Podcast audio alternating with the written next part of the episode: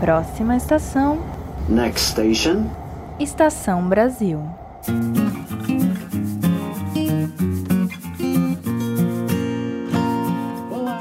Ouvintes! Vocês desembarcaram no Estação Brasil, o seu podcast de história do Brasil. Meu nome é Ricardo Duve, eu sou apresentador deste programa e sejam bem-vindos ao ano de 2024, né? Eu desejo um feliz 2024 para vocês, claro, não é sempre na medida do possível, como a gente sempre trabalha no nosso slogan aqui quase desse podcast, né? Então, mas tirando a brincadeira, um feliz 2024 a todos. Iniciamos o nosso primeiro episódio do Estação Brasil neste novo ano. Espero que seja um ano legal para todos nós e inclusive para esse podcast aqui na Estação Brasil cresça e chegue aos ouvidos né, de cada vez mais ouvintes. E nós iniciamos o nosso trabalho aqui no ano de 2024 com um episódio que talvez seja esperado por muita gente, é o último episódio da nossa série sobre a formação da classe trabalhadora brasileira. Nós vamos falar então sobre os trabalhadores que os seus serviços foram precarizados ao longo do tempo ou que eles já nasceram muito precarizados. Não é à toa que a gente vai falar bastante sobre nesse episódio sobre os serviços de telemarketing, né? As pessoas que trabalham em call centers, por exemplo, que é uma das caras do atual capitalismo aqui no Brasil. Muitas mulheres, principalmente trabalhando em setores de call center, é, telemarketing. Muitos homens trabalhando, por exemplo, como entregadores de aplicativos, né? É, de toda sorte, ou às vezes motoristas de aplicativos, né? É, homens que trabalham como motociclistas por iFood, etc e tal, ou que utilizam um carro alugado ou seu próprio carro para trabalhar para Uber, para 99, para enfim, né, todos esses aplicativos. Enfim, nós vamos falar sobre tanto trabalho, formas de trabalho que já nascem precarizadas, essas novas formas de trabalho que nascem muito precarizadas nesse atual, na nossa atual realidade das relações de trabalho, como alguns tipos de trabalho que também vão sendo, foram sendo precarizados, estão sendo precarizados com o tempo, como por exemplo o setor automobilístico. O trabalho no setor automobilístico vem sendo precarizado já há algum tempo e tantos outros trabalhos, né? Poderia estar inclusive o meu próprio trabalho de professor, é que também vem sendo precarizado em alguns sentidos nos últimos anos. Mas isso a gente vai abordar ao longo desse episódio que finaliza justamente a nossa série. Então, sem muito mais delongas, né, nós temos vários temas importantes para a gente trabalhar ao longo do episódio, principalmente né, tentando responder essa questão de por que, que o trabalho no Brasil e no mundo vem sendo precarizado, né, como explicar isso, né, isso não é algo que aconteceu do nada, vem acontecendo já há muito tempo e parece que é, os sintomas são de que cada vez isso vai ficar pior, infelizmente, se a gente não se mexer, se a gente não mudar essa realidade. E antes de mais nada, justamente quais são os impactos que esse tipo de precarização do trabalho gera, porque não é algo que afeta só as relações de trabalho. As relações de trabalho fazem parte das nossas vidas. Um dos motes que a gente vai tomar nesse episódio é que a precarização das relações de trabalho é a precarização das nossas vidas. As nossas vidas estão cada vez mais sendo precarizadas por relações de trabalho mais complicadas, mais exigentes, e não é à toa que, olha só, né, que maluquice pensar nisso, assim, que nós estamos tendo cada vez mais problemas de depressão, de ansiedade, de, enfim, uma série é, de problemas de saúde mental que estão diretamente relacionadas também com a precarização das nossas relações de trabalho, com a precarização das nossas vidas, com exigências cada vez maiores, etc, etc. Eu acho que esse episódio é um dos episódios, talvez o mais, do Estação Brasil, que vai fazer muita gente refletir sobre a sua atual realidade de trabalho e sobre a sua atual realidade de vida, inclusive, né? Eu acho que esse é um episódio que pode ser bem impactante, então pegue os seus lenços ali, né? E se concentre. Claro, tô brincando aqui, mas realmente pode ser bem impactante muitas das reflexões que a gente vai fazer, mas que são importantes serem feitas, temos que encará-las de frente. Esse episódio vai fazer a gente refletir sobre uma série de questões muito importantes para nossa realidade atual. Então, estou feliz de retornarmos aqui com Estação Brasil nesse novo ano. É, acho que vai ser um ano que a gente vai ter bastante coisa interessante acontecendo no Estação Brasil, mas eu não quero lançar essas novidades antes do tempo. Elas vão chegar no seu tempo e acho que vão ser novidades que vocês vão gostar bastante. Então, vamos lá, iniciando o nosso primeiro episódio de 2024, vamos começar um novo episódio de Estação Brasil. Parte 1. Bem-vindos ao proletariado digital.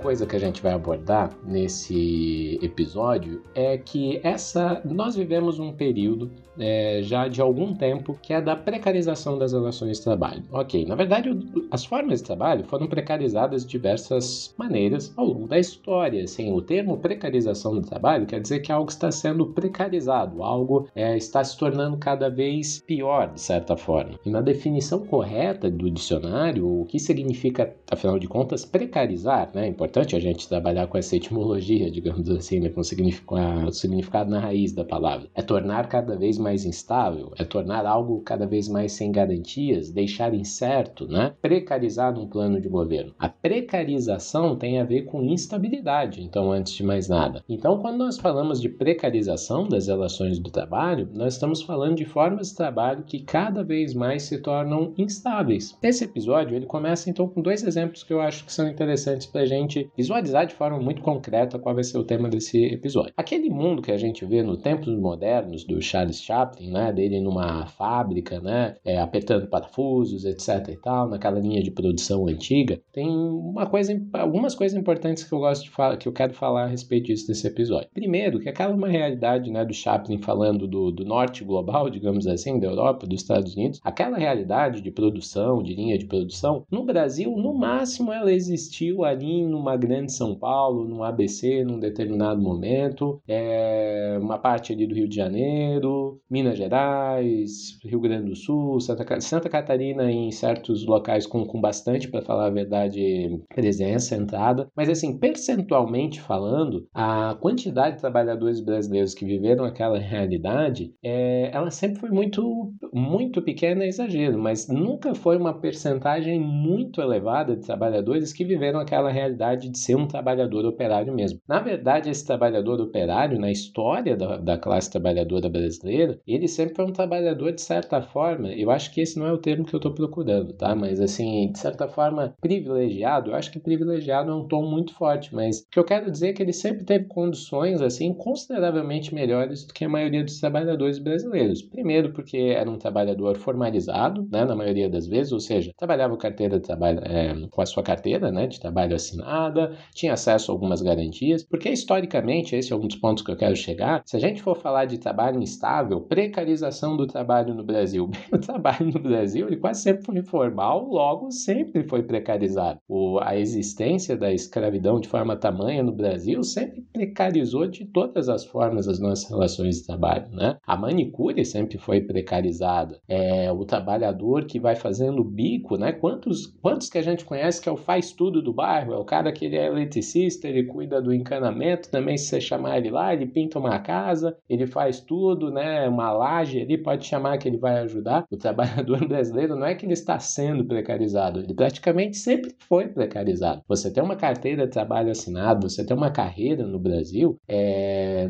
por isso que eu falei que ser privilegiado é uma espécie de exagero, eu acho, né? Porque privilegiado é realmente talvez uma outra coisa ainda, né? Ser parte de uma elite, quase, enfim. Mas você sempre teve num degrau, de certa forma, superior, né? Se você, se o seu pai, se os seus avós já tiveram, né, carteira de trabalho, já conseguiram tocar suas vidas de certa forma, não quer dizer que você é especial, que você faz parte de uma elite, nada disso. Mas, assim, é, você faz parte de uma camada da sociedade brasileira, dos trabalhadores brasileiros um pouquinho diferentes. Então, esse é o ponto um. Acho que é legal a gente fazer essas considerações. A gente vai falar da precarização do trabalho no Brasil, vamos, né? Porque várias formas de trabalho ou foram precarizadas, ou como eu já falei na introdução, já nasceram precarizadas no Brasil, a gente vai falar disso, mas eu gostaria de fazer, né? Eu gostaria de tocar um pouquinho nessa reflexão. Mas então, tendo feito isso, tem um livro, que é outra coisa que eu queria citar, de um autor chamado Richard Sennett. E o Sennett, para quando a gente fala de precarização do trabalho, eu acho ele um gênio, assim, né? Gênio, sempre as palavras muito fortes, mas assim, pô, eu acho ele sensacional. Richard Sennett, ele tem um livro chamado A Corrosão do Caráter, que ele começa com um diálogo muito interessante de um pai e de um filho, se não me engano, eu estou citando aqui meio de, de, cabeça, mas é muito marcante a leitura desse capítulo para mim,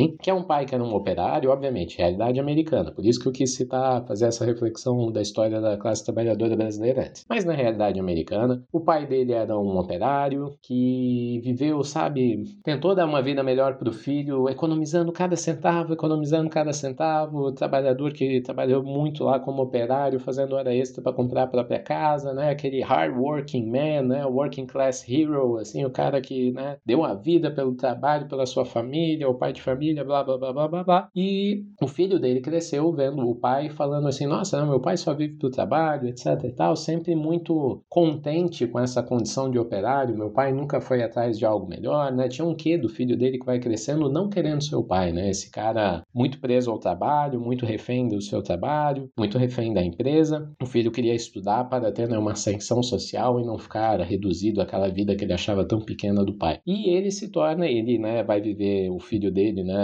trabalharia justamente nesse mundo do, do business hoje em dia, assim, né? Ele se torna meio que um executivo, mas a vida dele é totalmente precarizada. Ele presta serviços para uma determinada empresa, depois presta para outra, ou seja, ele é, ele é muito mais livre que o seu pai. Ele não está ali preso numa relação de trabalho só, né? Naquele trabalho formal só. Ele é livre para prestar serviço para quem ele quiser, mas isso torna a vida dele sempre muito mais instável. É, se o pai dele tinha problemas de saúde física, digamos assim, né, dores de tanto fazer aquele esforço repetitivo, etc, etc, o filho dele sofre com ansiedade, o filho dele, né, tem uma vida muito mais instável, ou seja, muito mais precarizada. E o Sennett, isso tudo é um exercício de literatura, tá? Né, esses personagens, tenho, tenho quase certeza, não, não tenho na minha memória que o Sennett estava relatando algo que ele de fato conheceu, são personagens que ele criou ali para criar essa dinâmica e é muito interessante a forma como ele vai abordando esses diferentes trabalhadores de etapas diferentes do capitalismo ou da economia mundial. Então, aqui o que a gente vai falar, e o que o Sennett fala no livro, e muitos autores vão colocando, é que nós vivemos desde a década de 70 uma crise nesse mundo do capitalismo industrial. E acho que um grande exemplo disso, pegando mais uma vez um exemplo de fora, dos Estados Unidos, né? É boa parte do capitalismo industrial, das montadoras, do automobilismo, daquela coisa gigantesca, colossal, aquele mundo, né, é, de fábricas e mais fábricas e empresas lá dos Estados Unidos, é, se criou muito num, numa região ali no nordeste dos Estados Unidos, é, que hoje em dia é chamada de Rusty Belt, né, ou o cinturão da ferrugem. E aquela região que foi o símbolo da Ford, da Chevrolet, do crescimento do capitalismo americano em níveis estratosféricos ali, né, Detroit, Michigan, etc e tal, região dos lagos, que muitos chamam, aquela região, a partir da década de 80 e 90, quando esse mundo do capitalismo industrial ele sofre um impacto, até hoje ela não conseguiu renascer. E ela se chama Cinturão da Ferrugem, porque todo aquele, todas aquelas construções foram né, aquelas cidades abandonadas que começaram a enferrujar, e é um local que demonstra esse mundo pós-industrial, quase assim, pelo menos né, no contexto daquela região. Então ali a gente conseguiu ver que esse mundo do capitalismo industrial ele foi se dissolvendo, né, foi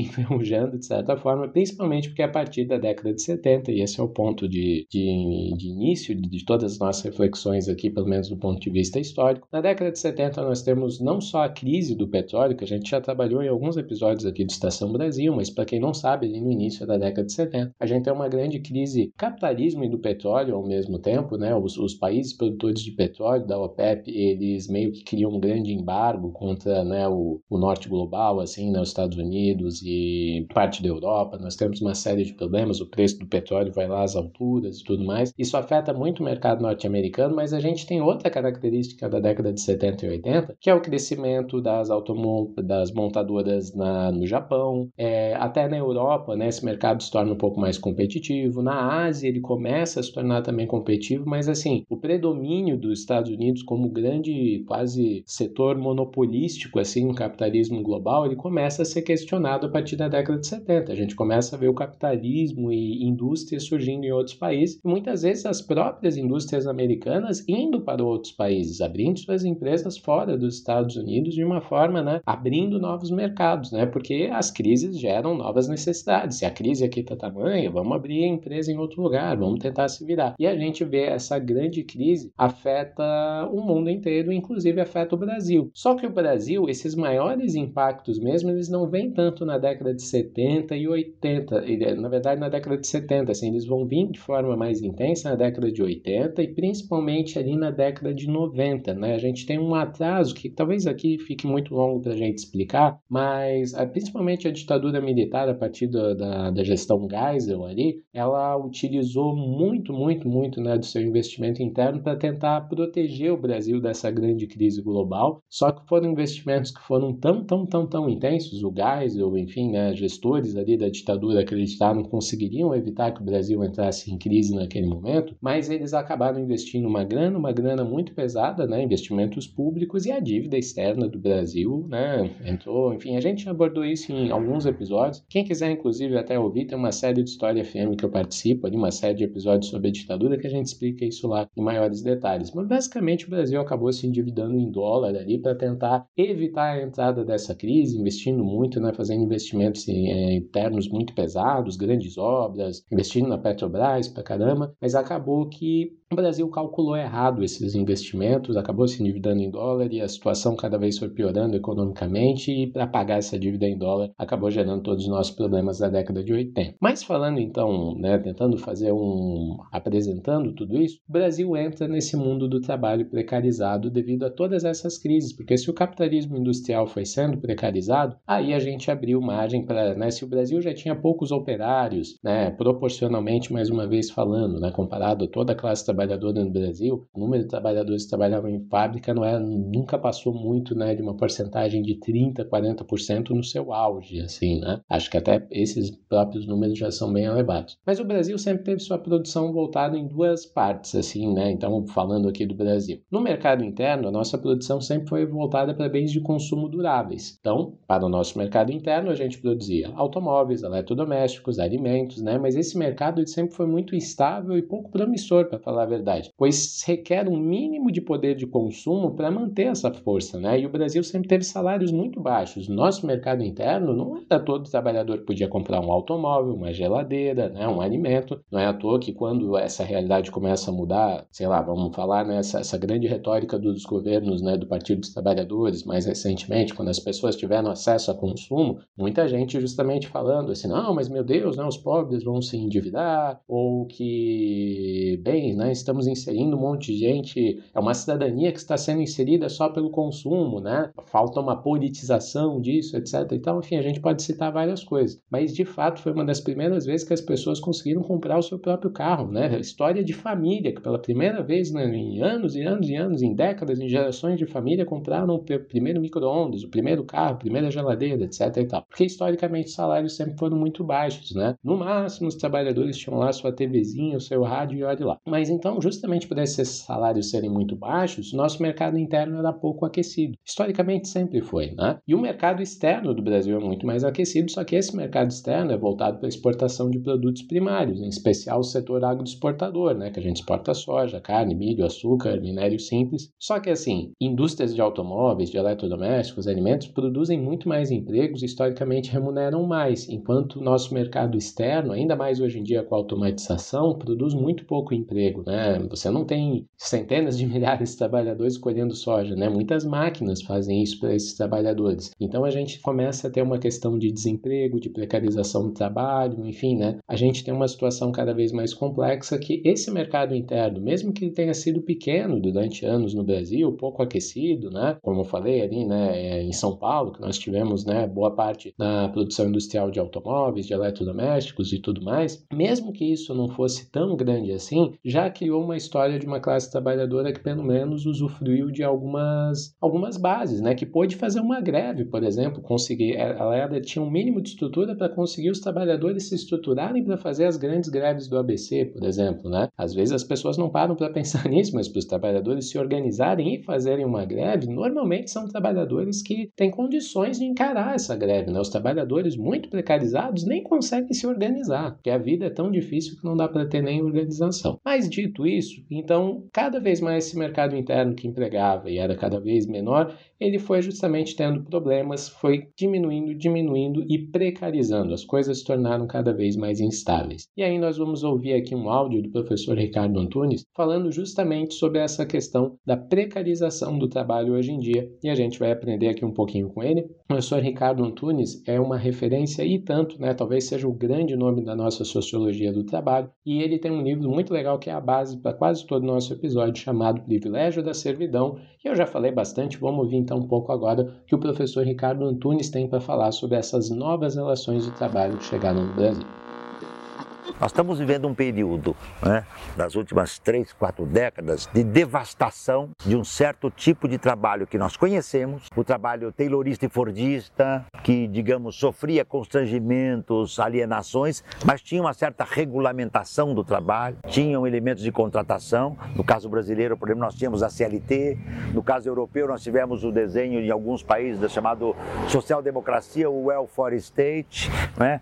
É, é, em outros países tiveram, tivemos direitos conquistados, direitos esses que talvez pudessem ser simbolizados com a greve no final do século XIX dos operários norte-americanos lutando pela jornada de oito horas de trabalho, que originou inclusive o Dia Histórico dos Trabalhadores, o primeiro de maio, que aliás só não é comemorado nos Estados Unidos, né? O que mostra que esse império é um pouco estranho, né? O que eu trato nesse livro? Qual é a classe trabalhadora hoje? Então, por exemplo, para entendermos isso, nós temos que primeiro acompanhar o processo de precarização estrutural do trabalho que se acentuou ao longo dessas últimas décadas. Eu tratei, de algum modo até pioneiro, esses temas no Adeus ao Trabalho, que é uma pergunta, e nos sentidos do trabalho. Que processo de corrosão do trabalho vinha ocorrendo? Fundamentalmente, isto se deu com o advento do Taylorismo e Fordismo, e no segundo momento, aí sim, a partir dos anos 70, com o desenvolvimento do Toyotismo e das formas de empresa flexível. Isto gerou um outro tipo de trabalho, de tal modo que, para que todos possam entender, se o Chaplin fosse filmar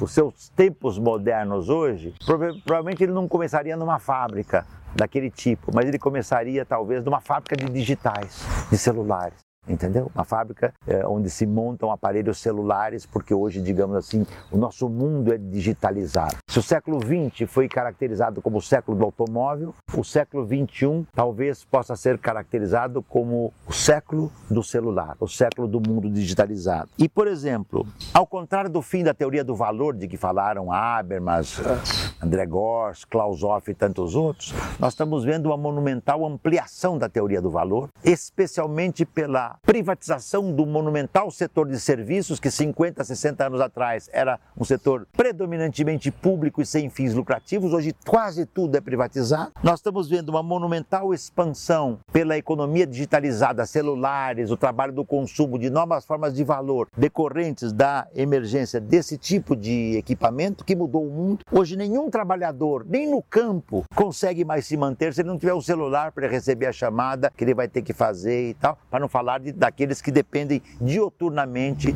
para o seu trabalho desse equipamento celular. E nasceu também uma imposição do sistema financeiro de devastar, de quebrar, de corroer os direitos do trabalho que a classe trabalhadora conquistou nos últimos dois, três séculos, digamos, desde 1750, na Revolução Industrial, quando houve o advento da Revolução Industrial. É um momento de devastar os direitos do trabalho na Europa, nos Estados Unidos, no Japão, na América, para não falar América Latina, África, e Ásia, onde os direitos são, digamos, tem um nível de, de é, brutalização.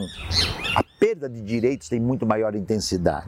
Isso gerou, por exemplo, trabalhos que nós chamamos hoje de intermitentes. O trabalhador jovem, homem ou mulher, é chamado a trabalhar, tem trabalho, ele recebe, sem direito, porque é o espaço da burla. Se ele recebe, se ele trabalha, ele recebe. Se ele fica esperando e, não, e o trabalho não se concretiza, por exemplo, num restaurante, ele é chamado para ficar preparado. Se tem movimento, ele entra e recebe pelas horas que ele trabalhou. Se não tem movimento, ele não recebe. E isso aumentou muito com o trabalho digital.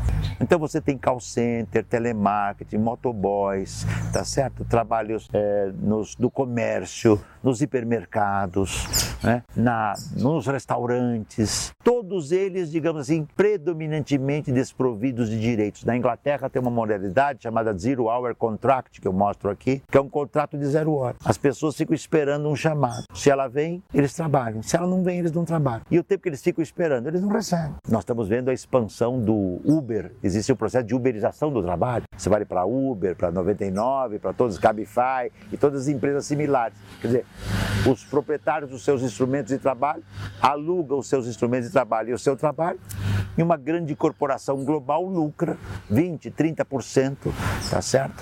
É, de uma corrida de automóvel, por exemplo, sendo que o motorista ou a motorista pagam o carro, a limpeza do carro, o seguro do carro, o seguro dele, trabalhadores, a sua alimentação, etc, etc, etc, sendo que a empresa alega que ela não os assalaria, mas que ela, as empresas dizem, nós simplesmente colocamos o dono do carro em contato com o consumidor. É uma forma disfarçada que hoje se utiliza no capitalismo por muitas empresas para dizer que não é, trabalho não é assalariado, quando ele de fato é. E isso gerou uma classe trabalhadora diferenciada. No passado ela era mais masculina, muito claramente diferenciada entre qualificada e não qualificada. Hoje ela é tanto masculina quanto é feminina. Hoje ela é acentuadamente é, marcada pela presença de indígenas, imigrantes, negros e há muitas clivagens da classe trabalhadora. Aquele indivíduo que parecia que não era um assalariado é ainda que seja disfarçado. Então a classe trabalhadora hoje é mais heterogênea, mais complexa, mais fragmentada e no caso dos nossos, desse nosso livro,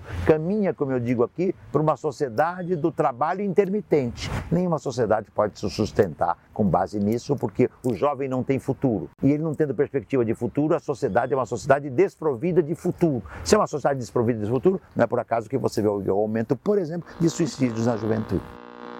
O que se vê aqui, né, partindo de, do que o professor mais ou menos já estava falando, o que eu estava falando antes, o que se vê no Brasil, na América Latina e em outras regiões do mundo a partir da década de 90 é uma grande ampliação do setor de serviços e uma baixa no setor industrial, algo que a gente já estava falando né, na, nas reflexões anteriores. E mais aí, justamente, qual o problema que isso gera? Historicamente, o setor industrial ele empregava por períodos mais longos, com direitos e garantias trabalhistas, muitas vezes fornecia especializações e cursos para os trabalhadores crescerem crescerem dentro da empresa. Né? O sistema S aqui no Brasil oferecia muito isso, estava né? muito baseado nisso. A partir de comparações estatísticas ao longo da história, é até possível a gente afirmar que os salários do setor industrial sempre foram e ainda hoje são consideravelmente mais elevados que o da média nacional, né, de outros, por exemplo, dos trabalhadores no setor de serviços, né? Fora que em certos casos específicos, algumas empresas chegavam a oferecer moradia para as famílias, as famosas vilas operárias, e até mesmo ensino para o filho dos trabalhadores, né? Pagavam justamente o ensino dos filhos dos trabalhadores em escolas melhores, ou às vezes tinham escolas até em algumas poucas empresas, né, as que realmente tinham muito mais dinheiro. Ou mesmo a continuidade de estudos para os próprios jovens e adultos que paravam seus estudos, né, os trabalhadores dessas empresas, que eram jovens e adultos, que paravam seus estudos por alguma razão, mas a empresa dava lá, né, alguns recursos, né, uma espécie de, de bolsa, uma espécie de financiamento para que esses trabalhadores voltassem a estudar. Claro que sempre tentando atender o interesse dessas próprias empresas, né? botando para fazer um curso de torneiro mecânico, é, botando para fazer um curso para pelo menos terminar um ensino médio, para ter isso no, no, no, currículo da empresa, de certa forma, né? É, então, existia uma série de justamente alternativas que esse mundo do capitalismo industrial brasileiro, dessas indústrias, né, e tudo, ele nunca foi as mil maravilhas, mas ele era alguma coisa. E a partir, assim, do pós-segunda guerra mundial, se a gente compara classe trabalhadora brasileira, sua realidade da Primeira República para depois da Segunda Guerra Mundial, nós temos um avanço, um avanço conquistado inclusive pela luta dos próprios trabalhadores, como a gente já viu aqui. Mas então, esse modelo do capitalismo industrial, realmente brasileiro, né, ele nunca foi perfeito, e nem na Europa foi perfeito, e nem nos Estados Unidos foi perfeito. Sempre foi desigual em diversos níveis, apresentando um monte de problema, mas ele apresentava um pouco mais, e aqui é a palavra-chave para esse episódio, de estabilidade. Era aquela pessoa que começou a trabalhar trabalhar, por exemplo, vou dar um exemplo aqui da região onde eu moro, muitos sabem que eu sou do Vale do Itajaí, em Santa Catarina. Quantos e quantas e quantas pessoas mais velhas eu conheço aqui começaram a trabalhar na Hering, por exemplo, né, uma empresa famosa do setor de roupas, com 15, 16 anos e trabalhou nela até se aposentar, né? Então, durante anos, essas pessoas viveram uma série de dificuldades. Mas a estabilidade do emprego com carteira de trabalho assinado, essas pessoas tinham. Um mínimo de segurança eles tinham, né? Muitas pessoas, né, chegaram num determinado momento aquele quase sonho de uma classe trabalhadora, né, de trabalhar uma vida inteira na, nessa empresa e daí depois ter acesso ao seu FGTS, comprar finalmente um imóvel próprio, né, enfim, né, uma estabilidade e segurança que cada vez mais se torna raro no capitalismo atual. E outras coisas, como por exemplo, é, esse mundo do capitalismo mais industrial de uns 50 anos atrás, vamos dizer assim, muitas vezes você tinha contato, você sabia onde o dono da empresa morava. Então, por exemplo, aqui no bairro onde a Ering se estruturou, ou não muito distante moravam os donos da Ering. Às vezes os, os, trabalhadores iam lá reclamar no portão da casa do cara, sabiam onde ele morava, sabia que ele era um ricaço que morava ali, blá blá blá blá blá blá, vamos lá, né? Metemos porra na frente da casa dele. Às vezes o próprio dono passava lá na empresa, etc e tal. Hoje em dia são investidores que as pessoas trabalham para nem eles nem sabem para quem eles trabalham. São investidores de Taiwan que estão investindo ali numa empresa aqui no sul de Santa Catarina, sei lá, né, em algum local aqui no Brasil. Aí você vai reclamar para quem? Você vai fazer, né? Você vai criticar quem? Você vai ter relação com quem? Esse mundo atual ele precariza em diversos níveis e dificulta em diversos níveis a própria as relações de trabalho e a própria luta trabalhista, né, dos trabalhadores. Então, e se os trabalhadores se organizam muito em greves também, né, e começam a reclamar demais, começam a tentar lutar pelos seus direitos, muitas empresas simplesmente, né, ou a situação, o que é algo ainda mais comum, né, a situação econômica do país começa a se cobrar justamente por alguns direitos, começa-se a ter uma política fiscal que não prioriza tanto um determinado setor, uma montadora aqui no Brasil fala, ó, oh, então a vida aqui está ficando difícil, o governo não está querendo atender o que nós empresários queremos, o que, é que a gente faz? A gente tira a nossa empresa daqui e vai para outro lugar, né? É um mundo onde o poder econômico chantageia muito o poder político e é algo que a gente vai trabalhar ainda mais nesse episódio. E isso começa a se estruturar muito no Brasil a partir da década de 90. Então, na segunda parte desse episódio, a gente vai, depois dessa contextualização histórica imensa, a gente vai dar exemplos mais práticos desse tipo de situação. Então, fechando esse primeiro bloco, partimos para a segunda parte da precarização do trabalho, precarizando diretamente a vida das pessoas com exemplos bem claros.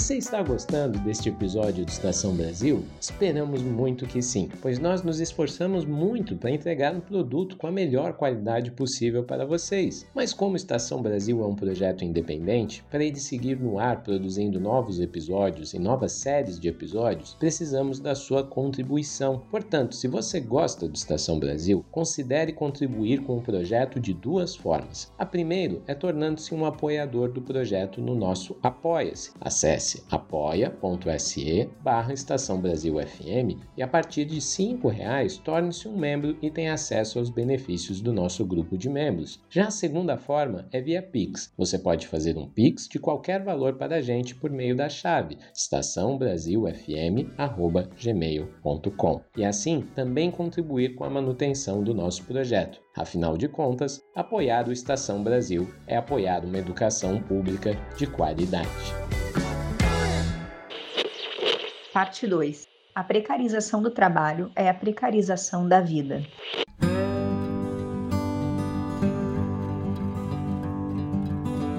Nessa segunda parte, justamente do nosso episódio, a gente vai dar exemplos mais concretos que eles são retirados do livro Privilégio da Servidão, do já citado professor Ricardo Antunes. E a gente vai dar dois exemplos aqui, uma da, de, de diretamente como esse mundo da precarização do trabalho afeta a vida das pessoas. O primeiro caso é de uma pesquisa que foi feita é, na GM Motors, né, na General Motors, é, em São José dos Campos, numa unidade da General Motors de São José dos Campos, e como né, pesquisadores justamente foram estudando a realidade do trabalho, analisando a realidade do trabalho dessas pessoas, foram constatando como a precarização do trabalho naquele setor estava afetando a vida desses trabalhadores. E depois a gente vai falar do setor de telemarketing, do call center também, mas vamos lá então de forma mais direta. A professora Lucy Praun, a pesquisadora Lucy Praun, e eu peço desculpas se eu estou citando o sobrenome errado, eu vi fazendo isso né, aqui no podcast, pedindo desculpas por isso, mas é porque né, eu não sei necessariamente se essa é a pronúncia mais correta, mas a pesquisadora Lucy Praun,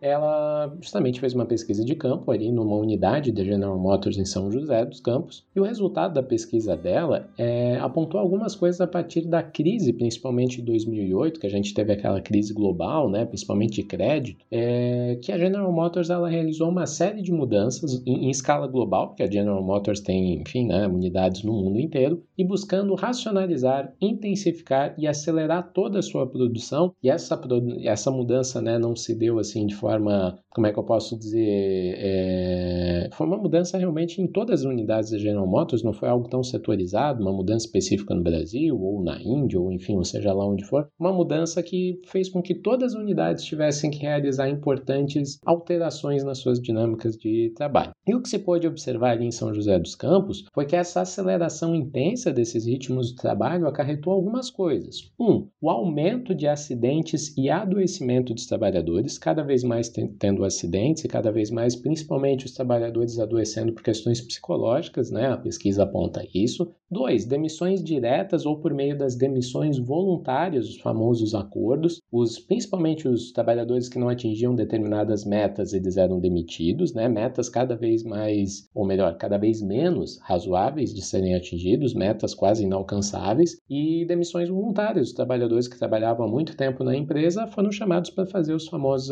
acordões para serem demitidos, né? Em acordos para a empresa não precisar continuar pagando salários mais elevados. Três, propostas de salários reduzidos para se manter na empresa, ou seja, mesmo funcionários de maior carreira, ficou assim, ó, ou a gente vai diminuir o teu salário e você segue na empresa, ou senão a gente faz um acordão aqui. Enfim, né, essas situações complicadas ali passaram a, a ser uma realidade na General Motors. Quatro, novos mecanismos de medição e padronização na produção, esse ponto aqui é muito importante, com o objetivo de reduzir o tempo das operações, sendo que esses ritmos eles passaram a ser cobrados assim de uma forma draconiana, muito intensa, muito rígida, e muito violenta, até de certa forma, e os funcionários que não se adaptaram sofriam punições ou até mesmo eram demitidos sob a justificativa de que você não está cumprindo as suas metas. 5. Uma maior robotização da produção, né, permitindo a demissão de funcionários para serem substituídos por máquinas. Né? Uma máquina não faz greve, uma máquina não acorda de mau humor, a máquina nunca vai chegar para o patrão e falar: olha, meu filho está doente, né? eu tenho uma esposa grávida, é... ou mesmo, né, enfim, né, uma máquina é uma máquina, né? Ela tem essa característica fria, ela não traz esses problemas que esses infelizes trabalhadores humanos trazem, né? Sendo irônico aqui. E seis, sistema de metas, as quais igualmente eram cobradas de forma severa, com a punição aos que não se adaptaram. Então aqui a gente tem um exemplo bem clássico, né? É... Um exemplo muito interessante para a gente trabalhar aqui com essa questão de the a retórica do patrão contra a retórica do trabalhador ou duas visões de mundo que se chocam. Né? Então, a pesquisa ali traz uma fala do vice-presidente da AGM na América do Sul, chamado José Eugênio Pinheiro. Ele deu esse pronunciamento em 2013 a respeito da redução em 30% do tempo para fixação de freios ABS nas picapes S10 da General Motors. Esse processo ele era feito em 175 segundos, quase 3 minutos para você fazer a fixação ali do freio ABS, né, os trabalhadores fazerem isso. Só que com essa mudança em escala global da General Motors, a nova meta, ou melhor, o esperado dos trabalhadores é que eles fizessem esse mesmo processo em 122 segundos, praticamente 2 minutos. Uma redução assim, os trabalhadores tinham que fixar esses freios assim, em um minuto a menos, né, em um ritmo intenso, fazendo isso várias vezes ao longo do dia. Então, assim, cada vez mais pressão em cima dos trabalhadores, não é verdade? Mas qual foi a retórica justamente que o José Eugênio Pinheiro colocou? Abre aspas para ele. Graças à tecnologia e ao processo de melhor, melhorias contínuas, podemos ganhar um segundo a mais, dois segundos a mais no ciclo de cada veículo. Para se ter uma ideia da importância disso, em Gravataí, que tem capacidade para 360 mil unidades por ano, ganhar um segundo só nas operações de gargalo da produção significa 7 mil carros a mais por ano. Então, né, se ele pode arranjar né, 7 mil carros a mais por ano é, e fazer com que os seus trabalhadores produzam isso, a saúde do trabalhador fica lá né, em segundo plano, em terceiro plano, em quarto plano, é de uma importância secundária. E daí, do outro lado dessa mesma produção, a gente tem o um relato de um operário, Alex Gomes, que era representante da Comissão Interna de Prevenção de Acidentes da fábrica em São José dos Campos. Ele relata o outro lado dessa moeda, abrindo aspas aqui para o Alex. Esse aumento dessa pressão interna na fábrica, o trabalhador, com medo de ser mandado embora, ele trabalha o tempo todo com esse pavor na cabeça que é um clima de terror. A gente vive um clima constante de terror. Depois de 2011, só se agravou. O cara entra todo dia na fábrica achando que vai ser demitido. Isso tira a atenção dele na hora de fazer o trabalho, aumenta a incidência, isso gera um risco maior de acidente. Então a gente conseguiu ver ali duas retóricas diferentes. O patrão pensando em quanto mais carros ele vai conseguir fazer com esse novo sistema, essa, né, um, cada vez mais pressionado. É, o próprio professor Ricardo Antunes ele fala muito que a ideia é de matar o tempo morto. Assim, você tem que utilizar cada segundo que você tiver no trabalho para produzir. Não adianta ficar esperando alguma coisa acontecer, não. É produção a cada segundo. E se em 10 segundos o seu colega ali produz duas vezes mais que você, você vai ser pressionado para nesses 10 segundos produzir mais em um ritmo cada vez mais intenso, que gera danos físicos, danos psicológicos, enfim, né? Acho que nem preciso explicar o quanto isso isso afeta não só as relações de trabalho, mas a vida das pessoas. E aí o segundo exemplo que eu falei que a gente ia dar é do ramo de telemarketing de call centers, que é a cara desse atual capitalismo brasileiro, né? Se essa nova fase ou a fase atual do capitalismo brasileiro, esses ramos, né, do telemarketing, dos call centers, vêm sendo responsáveis pelo crescimento da nossa classe trabalhadora no setor de serviços, né? Formando o que o Ricardo Antunes chama do infoproletariado, né? Esse proletariado da informática ou do mundo cada vez mais informatizado. A precarização nesses ramos do trabalho, que praticamente já nascem precarizados, né, pode ser vista na pesquisa de Cláudia Mazei Nogueira, junto à Atento, que é uma empresa localizada em Campinas e que presta serviço no atendimento via esses contact centers, né, esses centros de telemarketing. E alguns dados aqui que a pesquisa traz. Em 1999, quando essa empresa abriu, ela tinha mil funcionários. Em 2003, ela passou a ter 29.434 funcionários. Então, em quatro anos, né, aumentou aumentou em 29 vezes a sua quantidade de funcionários. E em 2013 chegou a ter 84.131 profissionais, sendo que, e aqui é uma, um, não é qualquer adendo, é algo muito importante que está relacionado com o nosso último episódio sobre o trabalho feminino. As trabalhadoras, né? 70% nesse ramo são mulheres. É uma característica desse tipo de serviço. As atendentes de telemarketing, inclusive, é algo que essas empresas buscam, né? Mulheres para fazerem esse serviço. Um serviço muito precarizado e muito difícil. E alguns problemas que essa pesquisa né, da professora, da pesquisadora constatou. 85% a 90% dessa carga de trabalho no mundo do telemarketing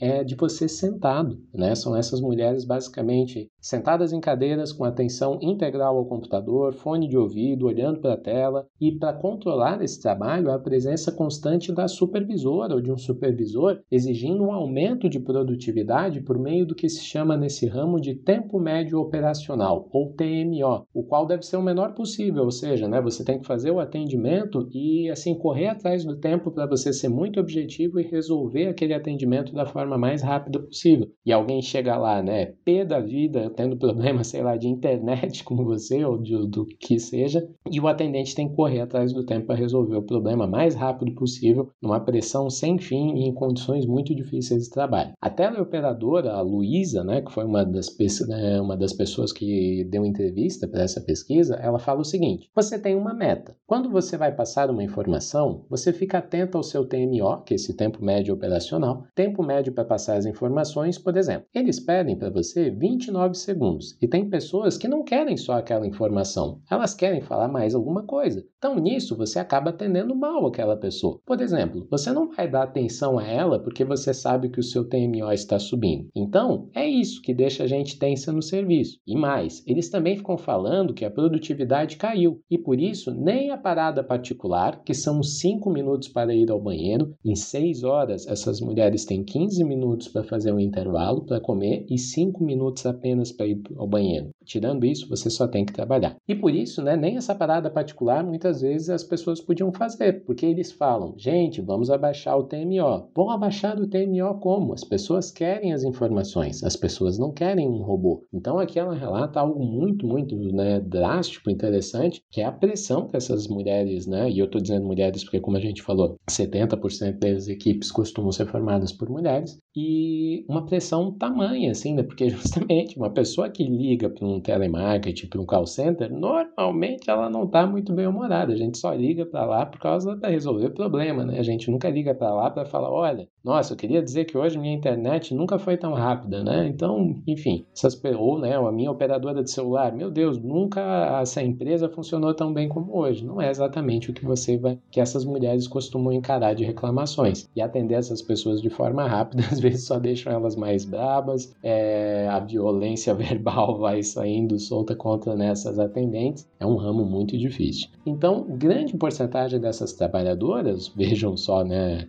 como né, a gente poderia imaginar isso? Acabam adoecendo. Na unidade da Atento, de um contingente de 1.863 trabalhadores, dos quais 1.467 são mulheres e apenas 396 eram homens, o número de trabalhadores afastados por doença era de 136 funcionários, que é quase 8% da equipe, 7,5% da equipe. Sendo que estes apenas 6 são homens, né? De 136, 130 mulheres doentes e apenas 6 homens doentes, né? Então, é uma classe trabalhadora feminina que estava adoecendo muito por razões da precarização do trabalho delas. De acordo com o pesquisador, professor Rui Braga, na sua pesquisa A Formação do Precariado Pós-Fordista no Brasil, no ano de 2012, 1,4 milhão de trabalhadores brasileiros estavam empregados nesse ramo de call centers, sendo a maioria formado por mulheres jovens, e os salários brasileiros nesse setor estão entre os menores do mundo, superando apenas o dos trabalhadores indianos. Então, realmente, telemarketing nós temos, né, call centers nós temos no mundo inteiro, mas os trabalhadores brasileiros são dos menos remunerados para fazer esse tipo de serviço tão difícil. Sendo assim, para o professor Ricardo Antunes, né, o, é o responsável por coordenar quase todas essas pesquisas e autor do livro que a gente estava se referenciando, as características desse novo tipo de trabalho são exigência de metas cada vez mais difíceis, a rotinização extrema do trabalho no dia a dia, o despotismo dos coordenadores e supervisores,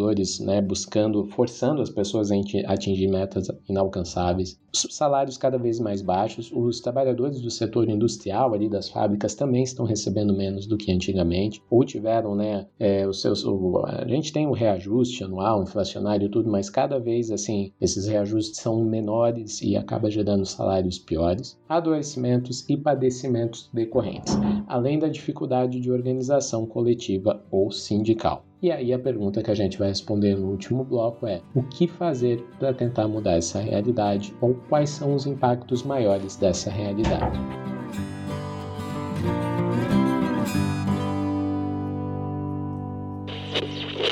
Parte 3. A resistência continuará até sermos livres.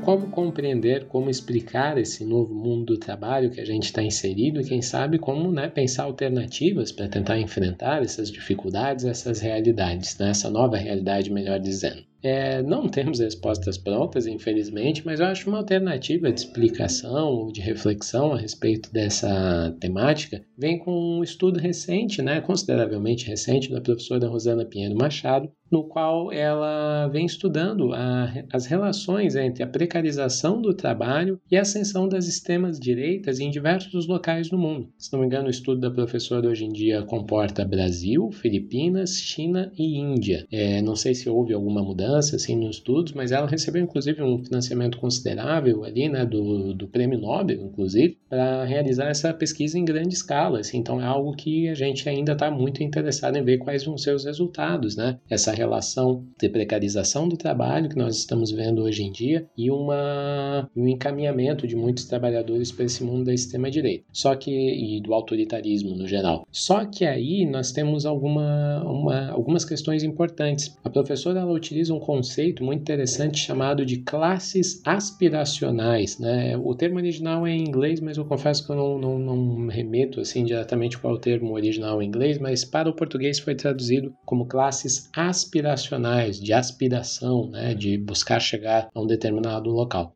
ou estágio, enfim. E a professora Rosana, ela fala que assim, não é que todos os trabalhadores são tomados por muitos desses discursos autoritários, violentos, excludentes da extrema direita, que muitas vezes estão relacionados com, enfim, uma série de preconceitos e inúmeras formas de exclusão social de certos grupos minoritários, menos privilegiados, enfim. É, a professora Rosana, ela fala que principalmente um determinado grupo de trabalhadores ascendeu muito para a extrema-direita, que no caso brasileiro é o que a gente pode ver daquele trabalhador que ele, por exemplo, não sei, ele era um engenheiro, ele tinha uma, um emprego numa determinada empresa que vinha bem, etc e tal, mas devido às últimas crises, nos últimos anos, ele perde esse emprego e ele se torna um Uber. Ele perde esse emprego e ele tem que se tornar empreendedor por conta própria e às vezes essa empresa vai falir, às vezes essa empresa até pode dar certo, enfim, ele é obrigado, ele é levado a antes ele tinha um trabalho mais estável, digamos assim, né, com uma estabilidade maior, carteira de trabalho assinado, ele estava numa formalidade tradicional, e ele meio que é empurrado, obrigado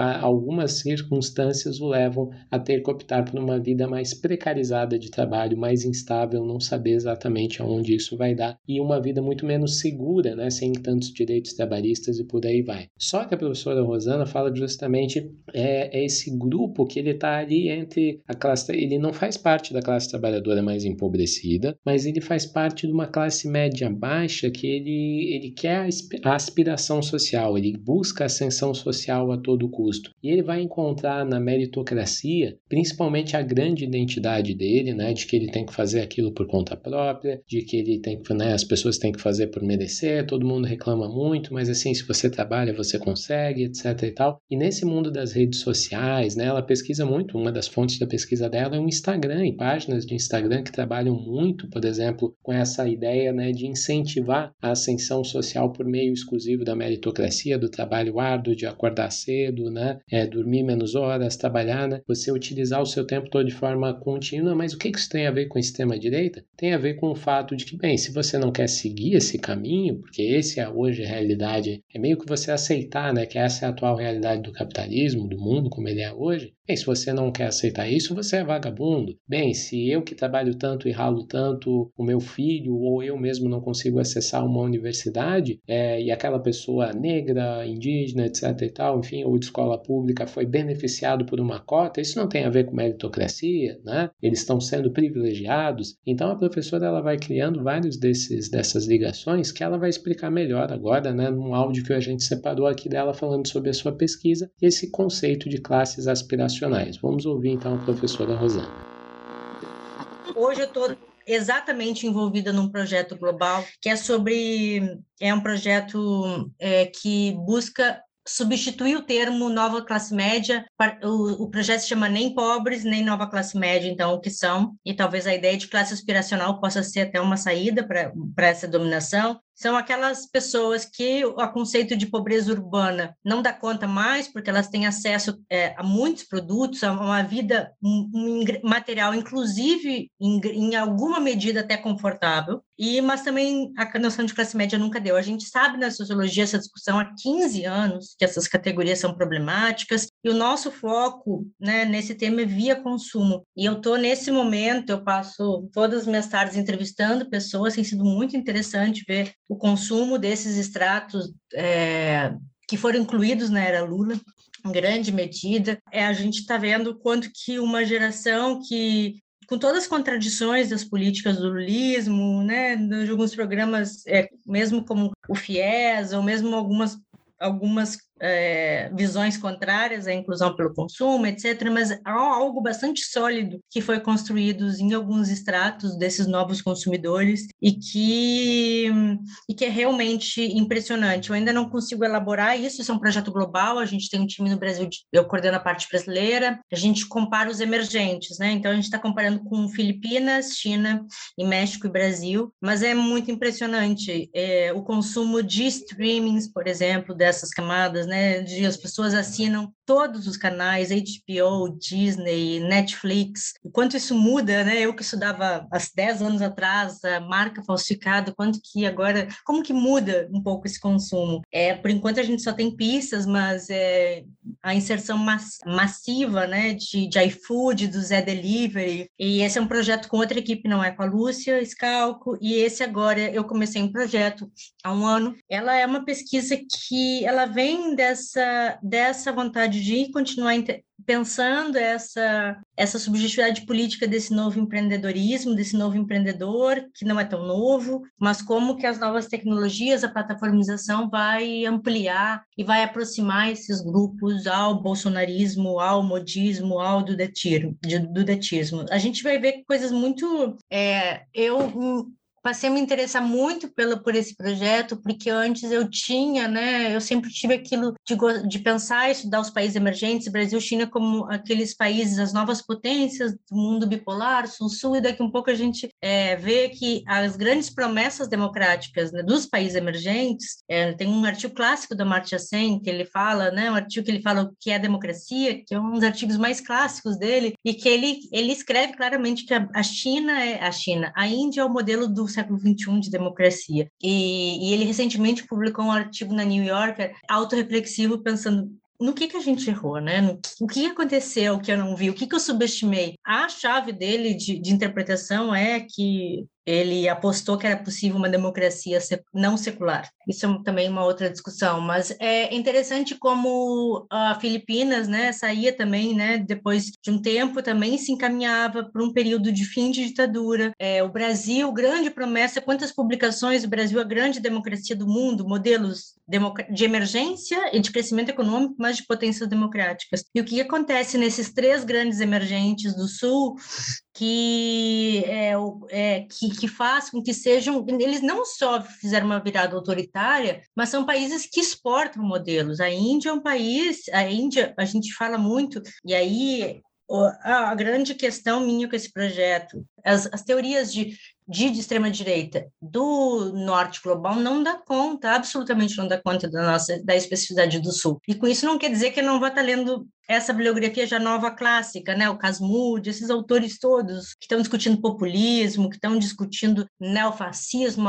autoritarismo, é, é evidentemente a gente está lendo e está fazendo conexões, mas o ponto é de que toda essa literatura que não diferencia o sul global e e o norte do mundo, eles têm um padrão muito específico, que é o empobrecimento da classe trabalhadora, a crise da recessão econômica, consequentemente o empobrecimento da, da classe trabalhadora, e aí vem toda uma, uma série de subjetividades atreladas a esse empobrecimento, que é a nostalgia, o ressentimento, é, o medo, junto com isso, uma ideia de que e de uma revolta contra a democracia liberal. É, é claro que tudo isso a gente consegue, evidentemente, né? A gente consegue adaptar para o modelo brasileiro é, e para outros modelos, né? É, o, o problema é que se a gente for pensar uma base dura do bolsonarismo e do, do detismo e do modismo, eles têm algo em comum de que é a classe que mais apoia, em grande medida, não é uma classe que se viu perdendo como típico trabalhador branco inglês do Brexit do Trump, que se viu perdendo. É uma classe que se vê subindo. É uma classe que só a teoria do ressentimento, só a teorias do medo não explica as, as aspirações dessas camadas, desses grupos que são o próprio fruto do desenvolvimento é, baseado no modelo de crescimento econômico, é, são frutos do crescimento econômico, são frutos de políticas que compartilham de uma mesma linguagem nos três países, que é o direito a brilhar, a, a famosa, a famosa, famoso relatório do Marcelo Neri é, gente foi feita para brilhar, quando lança os 40 milhões de pessoas que subiram a classe C. O Modi está dizendo a mesma coisa é, já, não, daí, a, daí a extrema-direita, mas também com a mesma linguagem, se dirigindo a esses novos empreendedores, novos consumidores, como é, gente que precisa brilhar, o amanhã vai ser um dia de brilho, é, o Duterte a mesma coisa. Acionando diferentes modelos culturais, a gente vê um aceno que fala diretamente para essas camadas. A gente tenta explicar explicar, uh, sem abdicar de entender o trumpismo, o Brexit e todas as. A gente tenta explicar esse processo dentro de países que têm tradição de autoritarismo e que, na verdade, a democracia é a exceção, né? que é o contrário dos outros países onde, onde há também uma democracia em tese, instituições em tese mais sólidas, né? É, não só em tese. Como que seria uma explicação, é, um pensar a nova direita a partir do sul global? Então, como a gente pode ver, esse é um mundo realmente muito difícil. E para a gente relacionar o que a gente já ouviu da professora Rosana, algo que a gente tem que falar é que esses trabalhadores têm muitas dificuldades de formar sindicatos, né? Ou se organizar, mesmo que seja socialmente, não precisa ser necessariamente um sindicato. E a gente pode citar, por exemplo, a dificuldade que a gente vê nos últimos anos de motoristas de aplicativos, né, sejam eles motoristas da Uber, motoboys que entregam né, para o iFood afins, né, a dificuldade deles conseguirem se organizar e muitas vezes, né, como a gente está falando dessas classes aspiracionais, esse, essa loucura pela meritocracia e pelo mérito próprio, etc. e tal, muitas vezes os próprios, eu vejo isso com, né, com, com muita frequência, alguns grupos que eu acompanho, assim, os próprios motoboys não gostando da ideia desses motoboys que tentam, né, organizar um sindicato, tentar lutar pela categoria, né, porque justamente, né, pô, essa galera quer bagunça, essa galera não quer trabalhar, a gente só conquista as coisas pelo trabalho, uma ética do trabalho radical que está muito relacionada com esse extrema-direita também. E que quem não segue isso é vagabundo, que quer facilidade, que quer moldeza, né? Difícil mesmo é acordar cedo e trabalhar, aquela, aquela retórica muito excludente, né? E aqui a gente vai falar como até por causa dessas diversas mudanças que a gente teve nas relações de trabalho no capitalismo, qual é a realidade da, dos sindicatos hoje em dia. E a gente vai ouvir mais uma vez o professor Ricardo Antunes para ele falar, né, as dificuldades de se formarem os sindicatos, de se manterem os sindicatos e a importância de ainda essa instituição ser relevante hoje em dia, de ela ser, de ela continuar, dela se manter sólida e sendo uma instituição de representação dos próprios trabalhadores. Vamos ouvir então o professor Ricardo Antunes falando sobre os sindicatos hoje em dia e a luta social dos trabalhadores hoje em dia. O sindicato da empresa taylorista e fordista era um sindicato muito verticalizado. A empresa era verticalizada, taylorista e fordista, o sindicato era verticalizado, muito masculino, masculinizado. Representava os trabalhadores com direitos, excluía com muita frequência as trabalhadoras mulheres, que eram minoritárias em, muitos setores, em muitos setores, e mesmo onde em fábricas que as trabalhadoras eram majoritárias, por exemplo, indústria têxtil, o sindicato era, por uma obra eh, estranha, prevalentemente masculinizado nas suas direções. Né? Mas tudo isso mudou. A classe trabalhadora hoje é composta por terceirizados, por homens, por mulheres, por negros, por imigrantes. Se nós formos para a América Latina, por indígenas. E esta, digamos assim, heterogeneidade étnica ou racial essa heterogeneidade em relação à qualificação, essa diferenciação em relação à divisão sexual do trabalho, essa diferenciação em relação à geração se acentuaram. Hoje o mundo do trabalho em muitos países já é predominantemente feminino. Há mais mulheres trabalhando do que homens. Quando no passado, muito recente, se dizia a classe trabalhadora é a classe trabalhadora é composta por operários, ponto.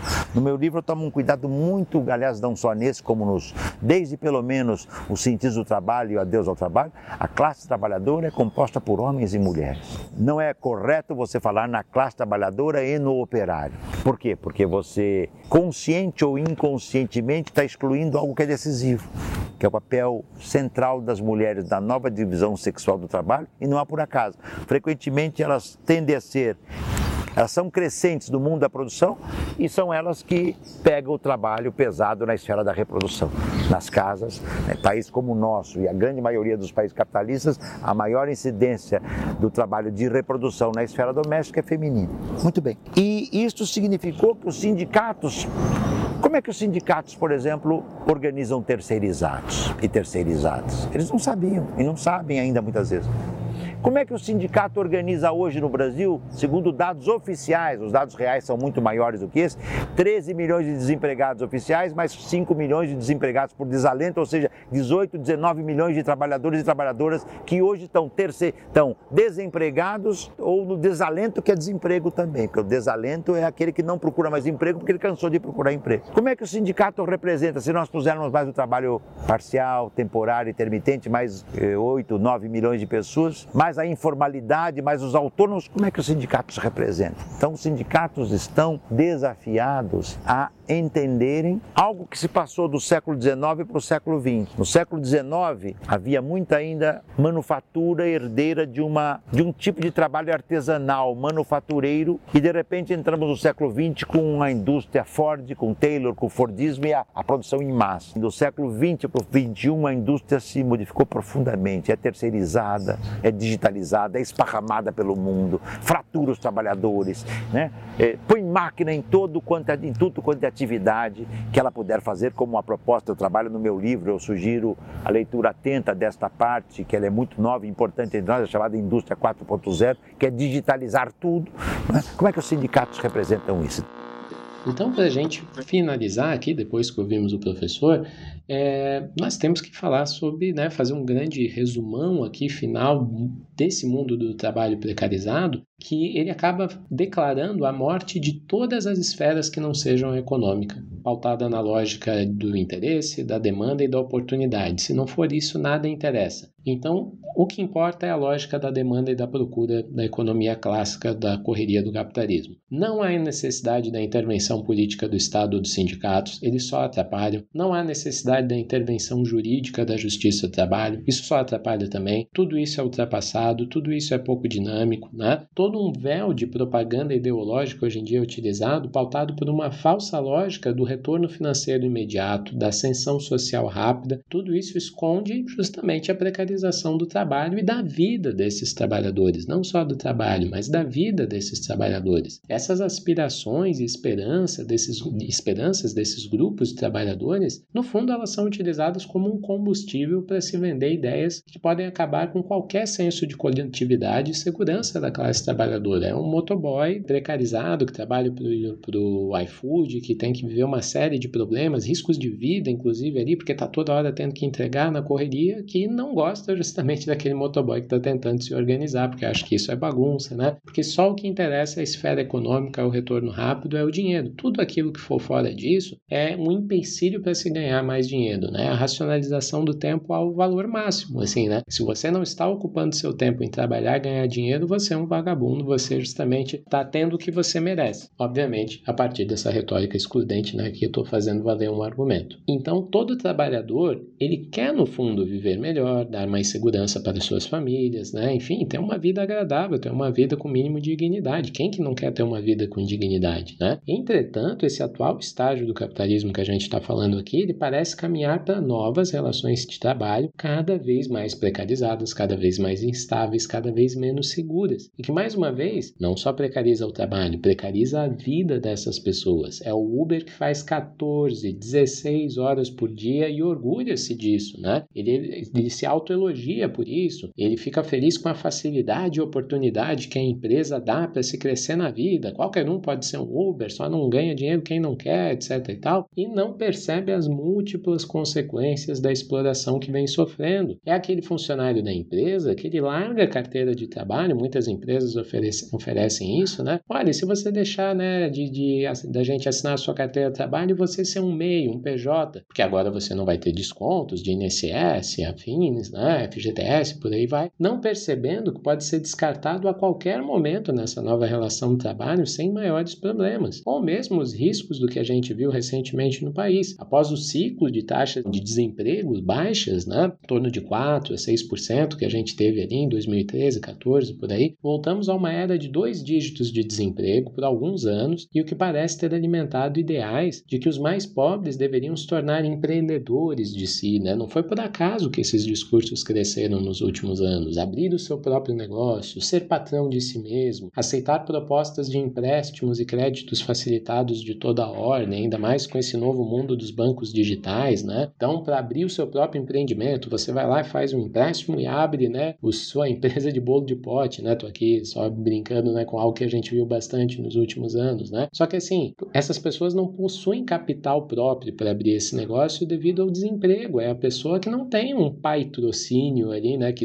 der errado, o seu pai que colocou o dinheiro e você está numa situação estável, assim. Às vezes são pessoas que realmente não têm dinheiro e acabam caindo muitas vezes nessa conversa ideológica de vai lá, abre o seu próprio negócio, o que, que pode dar errado, né? E no fundo acabam se endividando de uma forma tamanha que não conseguem recu se recuperar, né? Então caindo em armadilhas muitíssimo perigosas, principalmente para endividamento de longo prazo, que é algo que pode ser bem assustador. Então, o desespero da classe trabalhadora sempre foi e sempre será a gasolina mais eficaz para mover o motor de um capitalismo muito voraz e cruel. Então, a gente encerra justamente esse episódio colocando que é contra essa realidade que a gente tem que é, se levantar e enfrentar, porque justamente nesse contexto aqui não existem soluções prontas para o que nós devemos fazer. Certamente nós devemos resistir a esse tipo de precarização do trabalho e tentar evitar evitar que essa precarização do trabalho cada vez mais tome conta das nossas vidas. Mas, meu Deus, Ricardo, o que, que a gente pode fazer? Primeiro, e o mais importante, é a gente identificar esses problemas, refletir e a gente começar a se levantar contra principalmente essa ascensão, essa ascensão de uma extrema-direita que se alimenta desse tipo de coisa e identificando o problema, jogando luz nele e principalmente fazendo isso de forma coletiva, é o início de um caminho para a gente começar a refletir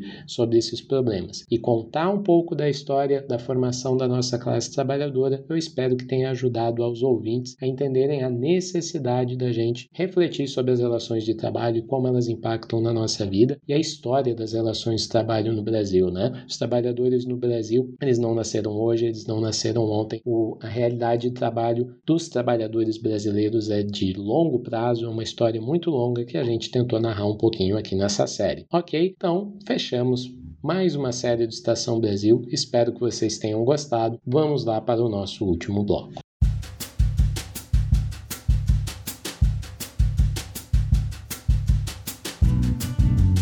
Então é isso, pessoal. Finalizamos mais um episódio do Estação Brasil. Gostaria de agradecer aos ouvintes que acompanharam todo, não só esse episódio, mas toda a nossa série. É uma série que, ao longo que eu ia lançando os episódios, muita gente elogiou, gostou da ideia. Teve gente assim que gostou muito mesmo, fiquei bem feliz. É uma série que ela talvez não teve a audiência de outras séries que nós já fizemos, embora alguns episódios tenham um índice de audiência bem legal também, mas ela teve um índice de, de elogios e retorno assim bem legal, que eu fiquei muito feliz. Era algo que eu faço como homenagem aos trabalhadores brasileiros e às trabalhadoras brasileiras. O que, que significa eu, né, o Estação Brasil, fazer uma homenagem aos trabalhadores? Basicamente nada, né? Nós somos apenas um podcast é, humilde aqui de história, mas era algo que eu achava necessário de ser feito, algo que né, a gente fala tanto dos trabalhadores brasileiros, eles precisam ser homenageados nas suas lutas do dia a dia e principalmente de uma forma que incentive essas lutas políticas sociais dos trabalhadores por cada vez mais dignidade, não aquele lance meio Luciano Hulk, assim, de, né? Nossa, que legal que você é um guerreiro, que você sofre todo dia, pô, mas mesmo assim você mantém um sorriso no rosto, né? Não é bem a ideia aqui da nossa série, mas sim da gente trabalhar com a necessidade de cada vez mais os trabalhadores conhecerem a sua própria história e enfrentarem os dilemas das relações de trabalho de forma a conseguirem construir muitas coisas, de construírem projetos coletivos próprios e em busca de uma dignidade e condições de vida cada vez melhores. Então, espero que a série tenha sido legal legal para vocês, porque certamente para nós foi uma série muito legal de ser feita. Se você gostou da nossa série, se você gostou desse episódio, siga-nos nas nossas redes sociais, tanto no Instagram quanto no Twitter, Estação Brasil FM. No Instagram vai estar disponível logo mais alguns livros para quem quiser conhecer, dicas de livros para conhecer nesse mundo novo do trabalho que se apresenta para nós já há alguns anos. E basicamente é isso. Sigam Estação Brasil, se possível nos apoie, né? É, nós temos o Pix, estaçãobrasilfm.gmail.com. A nesse início de 2024, todas as ajudas são muito, muito, muito bem-vindas para a gente fazer esse projeto crescer cada vez mais. E considere se tornar um apoiador, que é a melhor forma, né? Não sei se é a melhor, mas certamente uma forma muito interessante de nos ajudar. apoia.sc barra Estação Brasil FM, né? Entre lá no nosso apoia-se de Estação Brasil FM e você vai, a partir de 5 reais, você pode, pô, 5 reais por mês, gente, é tão pouquinho, tão pouquinho, né? Se você tem essa oportunidade de, pelo menos ali com 5 reais, manter o Estação Brasil no ar, ajudar a gente a manter no ar, né? Conseguindo manter toda esse, essa estrutura funcionando, vamos ficar muito felizes e até porque a gente tem uma série de projetos lá legal que são exclusivos dos apoiadores, inclusive um podcast exclusivo chamado Vagão Secreto que ele narra, né? Justamente ele tem episódios exclusivos para os é, apoiadores que são comentários, são episódios mais curtos, mas que tratam de uma infinidade de temas também, que é um podcast bem legal que a gente lançou recentemente, beleza? Então, muito obrigado até aqui, um abraço e nos encontramos encontramos no nosso próximo episódio de Estação Brasil. Valeu!